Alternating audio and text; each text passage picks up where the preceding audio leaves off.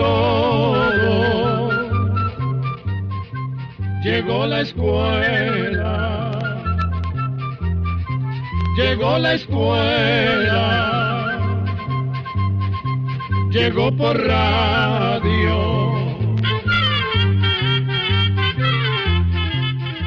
Hola amigos, qué bueno estar de nuevo con ustedes en este lindo espacio de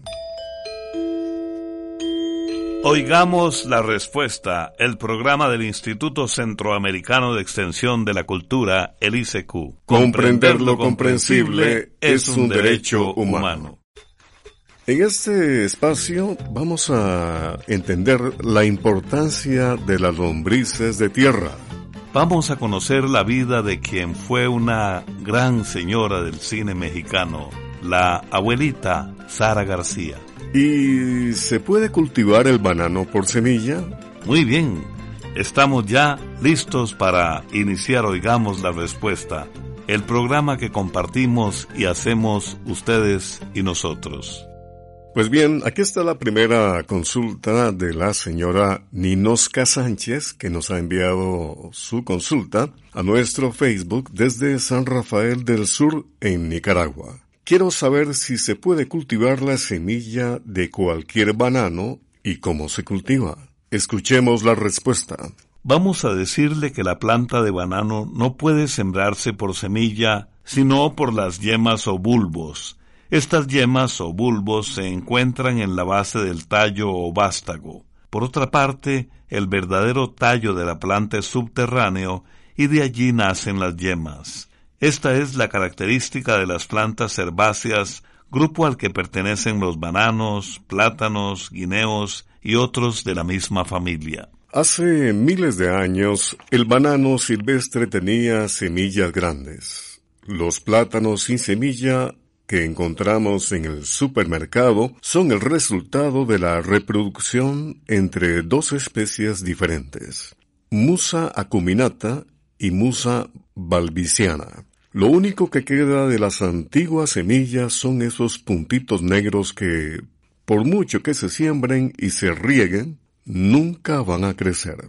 En cuanto al cultivo del banano, comenzaremos contándole que necesita terrenos bajos, casi al nivel del mar. Si el terreno es muy húmedo, es muy importante hacerle zanjas para que el agua escurra bien. La planta de banano se cosecha entre los 10 y 15 meses de haber sido sembrada. Los hoyos para sembrar los bulbos o yemas deben ser de 40 centímetros de ancho y otro tanto de profundidad.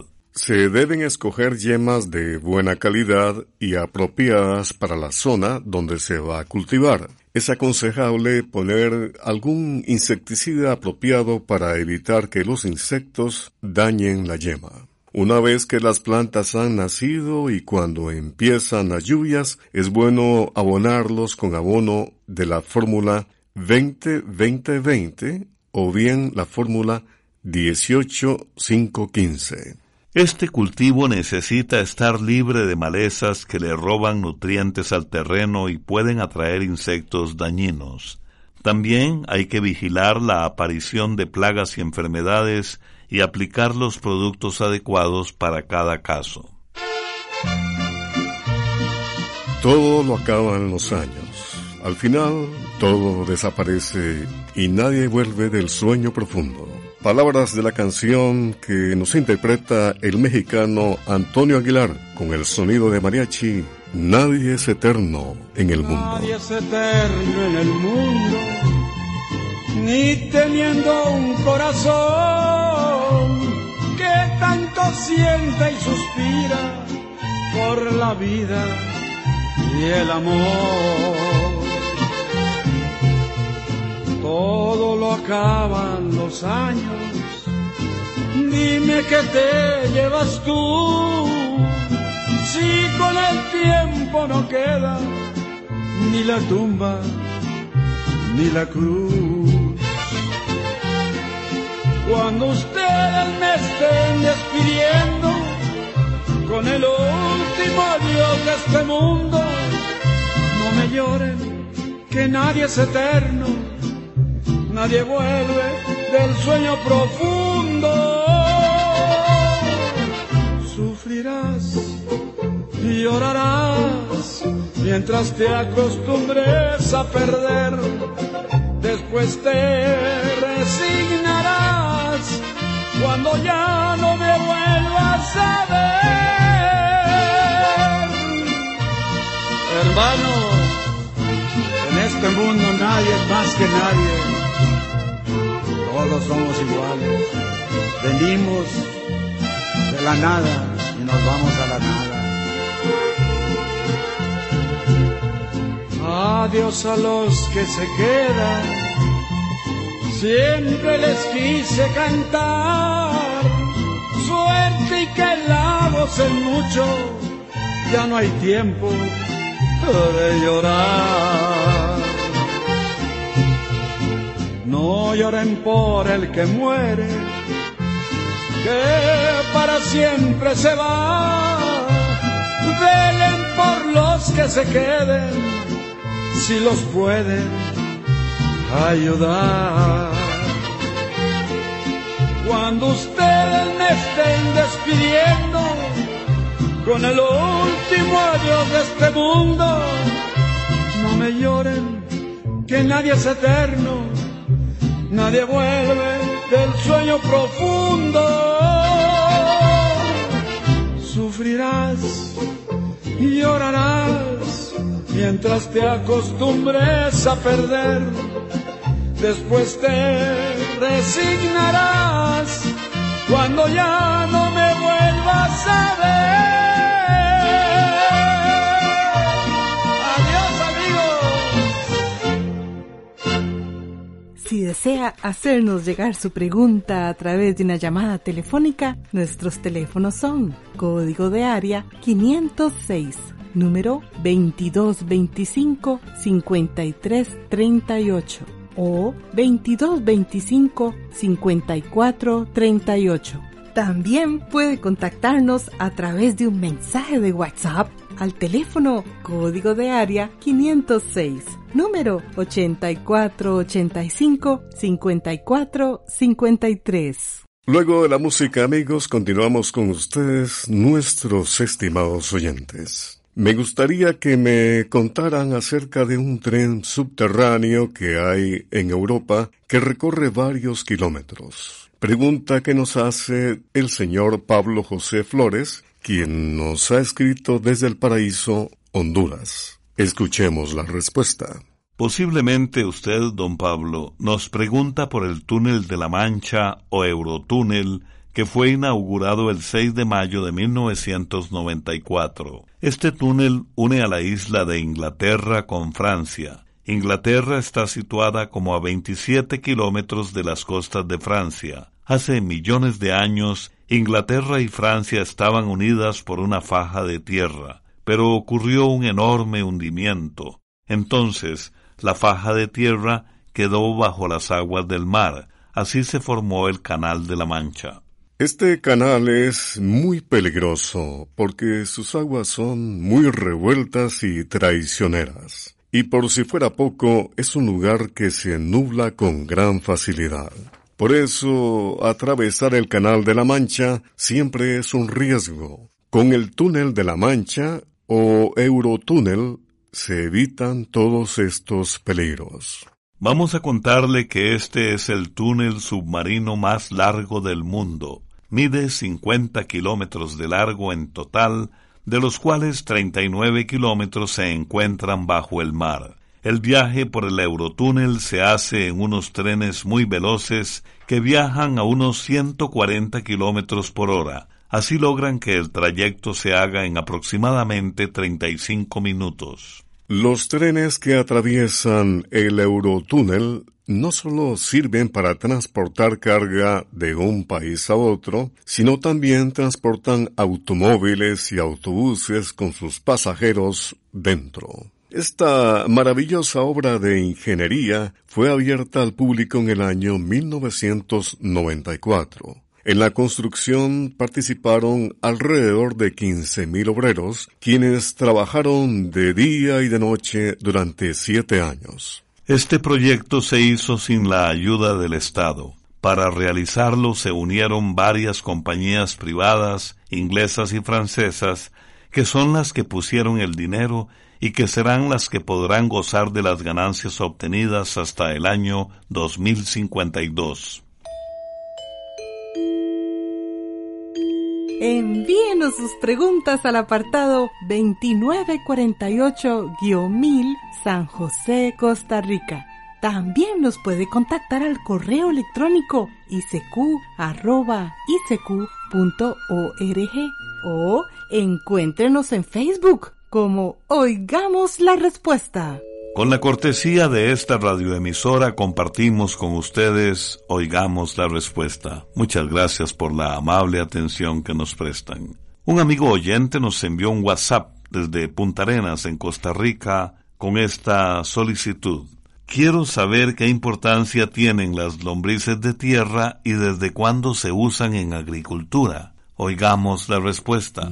En el mundo se conocen cerca de 8.000 especies distintas de lombrices de tierra. Vamos a contarle que estos humildes animalillos son de gran utilidad para la agricultura, pues ayudan a revolver y a airear la tierra, lo que hace que los suelos sean más fértiles. Esas cualidades las descubrieron pueblos muy antiguos como los sumerios, que vivieron hace más de 5.000 años. Para ellos, para los sumerios, la calidad de un suelo se medía por la cantidad de lombrices que encontraban al cavar un hoyo en el suelo.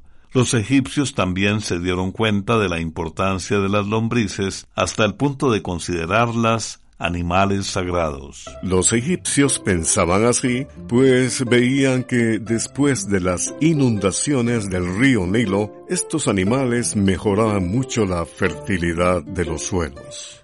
El famoso filósofo griego Aristóteles también había observado la importancia que tienen las lombrices para mejorar las condiciones del suelo. Por eso las había llamado los intestinos de la Tierra. Cientos de años más tarde, el científico Charles Darwin pasó mucho tiempo estudiando la acción de las lombrices en la formación y mantenimiento del suelo y hasta escribió un libro sobre el tema. Y nada de esto es exagerado, pues la realidad es que, sin lombrices, la agricultura no habría podido desarrollarse y la humanidad no habría podido lograr tantos adelantos. Como le dijimos anteriormente, uno de los principales beneficios de las lombrices es que descomponen y revuelven los materiales que hay en la tierra, lo que hace más fértiles los suelos. Además, los túneles que excavan oxigenan o airean la tierra y permiten que llegue el agua a los niveles más profundos del suelo. Estas propiedades de las lombrices favorecieron la aparición de la lombricultura, que es la actividad en la que se crían ciertas especies de lombrices para tratar restos de plantas y excremento de animales y convertirlos en abono o humus de lombriz. La lombricultura comenzó en California, Estados Unidos, hace casi 70 años. Hoy en día esta actividad ha tenido un gran avance e inclusive se crían lombrices para procesarlas en forma de harina que sirve de alimento de aves y peces. Vamos a la música, música centroamericana, esta vez de Honduras. El recordado cantautor Guillermo Anderson interpreta una canción que está considerada como un segundo himno nacional de su país. La canción se titula En mi país y dice de su tierra, hermoso vuelo de gaviota herida, eres la luz que va repartiendo vida se ve la historia de nuestra tierra en los rostros de la gente. En mi país, Guillermo Anderson. Y sol ardiente, se ve la historia en los rostros de la gente. Hermosa tierra, vuelo de gaviota herida. Tenés la luz que va repartiendo vida. Sos la semilla y sos la fuerza en el arado. Tenés el alma en el bullicio del mercado. Suena la guitarra y la marimba, las maracas con el acordeón, que suena la flauta y la caramba, suena caracol.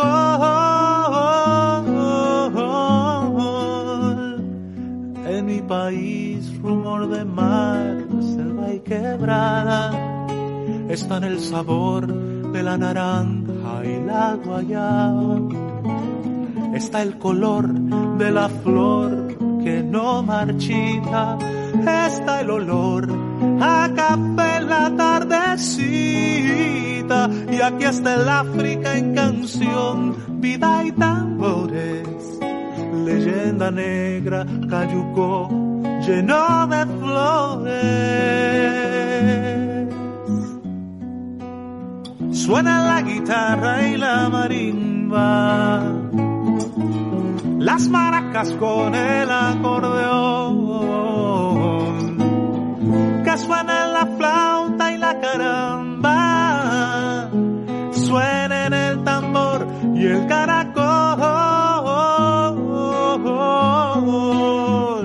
para querer del corazón mío no alcanza pero esta luz multiplica la esperanza en que la selva no combata el fuego sola y que la espina se convierta en brasa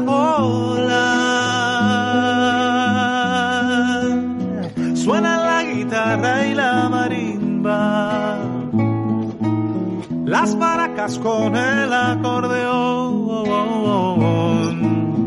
Que suena la flauta y la caramba, suena en el tambor y el caracol,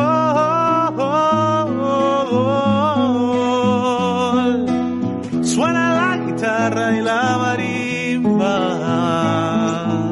las maracas con el acordeón,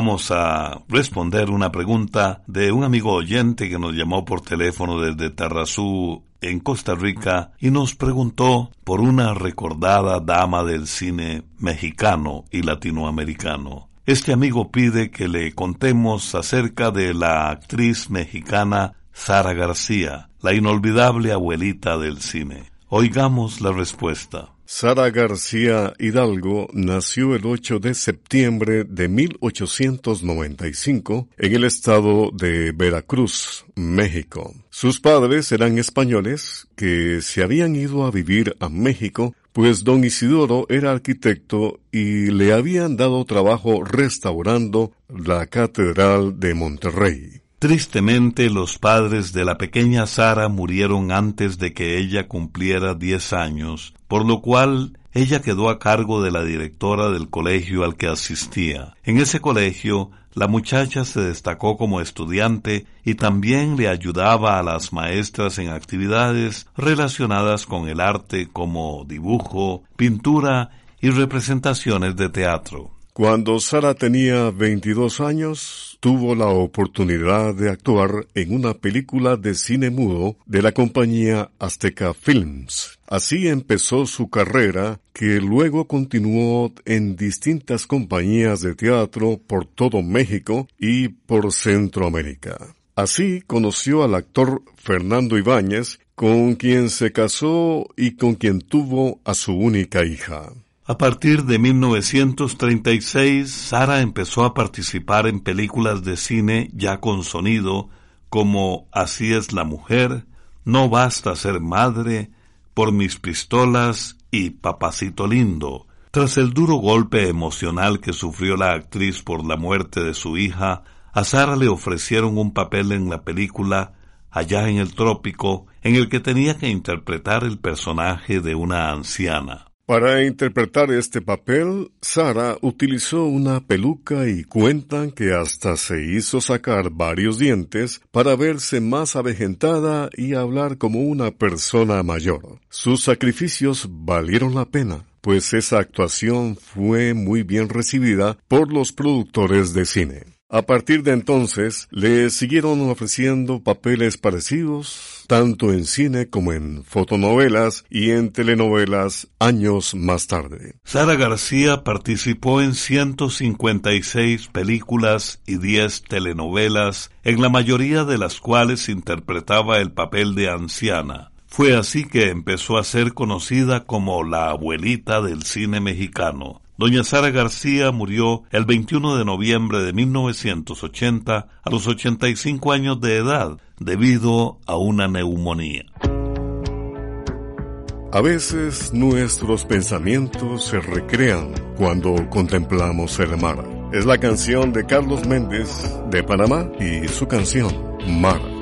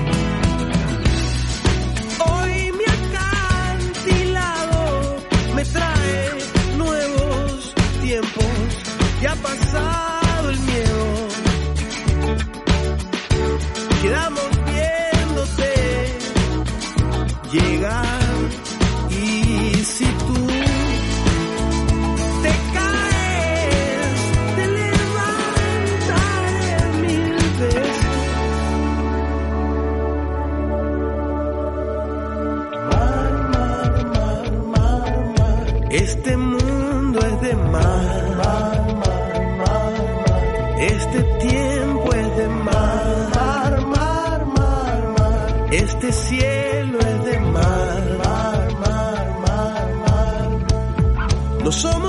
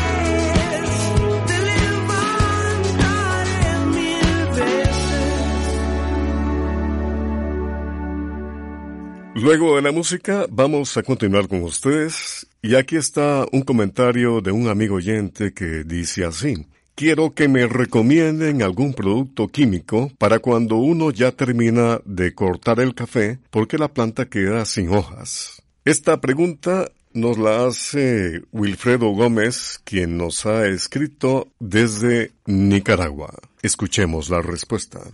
Vamos a decirle que un abono muy apropiado para que las plantas de café crezcan bien y vuelvan a producir hojas es el químico 10-30-10. Este químico, el 10-30-10, es un producto que funciona muy bien tanto si la planta fue podada o si acaba de pasar la temporada de recolección del café. El abono se aplica una vez al mes. Por lo general se hace un pequeño surco en la tierra, no muy profundo, en forma de anillo alrededor de la planta, a una distancia de 40 centímetros del tronco. El abono se riega dentro del surco y en pocos días se habrá disuelto siempre y cuando se mantenga la tierra húmeda. Existe otro abono que se llama 10-50-10, repito, 10-50-10, que ayuda en la producción de flores y facilita un mejor enraizamiento. Este producto, el 10-50-10, se disuelve en agua y se aplica una vez que la planta tenga hojas. Puede rociarse sobre la planta o bien directamente en la tierra. Bien amigos, y muchos recordamos aquel famoso actor Christopher Reeve que hacía el papel de Superman. Nos dejó, entre muchas otras cosas y películas, esta hermosa frase. Un héroe es una persona común y corriente que encuentra la fuerza para resistir y perseverar a pesar de obstáculos abrumadores. Amiga, si eres víctima de violencia, en la emergencia tienes derecho a la protección del Estado. Llama a las autoridades para que establezcan medidas de protección y salida del domicilio de la persona agresora. En la emergencia no estás sola. Metele un gol al machismo. Programa B Control 06. Y así llegamos al final del programa del día de hoy. Los esperamos mañana en este su programa Oigamos la Respuesta. Mándenos sus preguntas al apartado 2948-1000 San José, Costa Rica. También puede enviarnos sus preguntas al correo electrónico isq.org o encuéntrenos en Facebook como Oigamos la Respuesta. O llámenos por teléfono código de área 506, número 2225-5338 o 2225-5438. Recuerde que comprender lo comprensible es un derecho humano.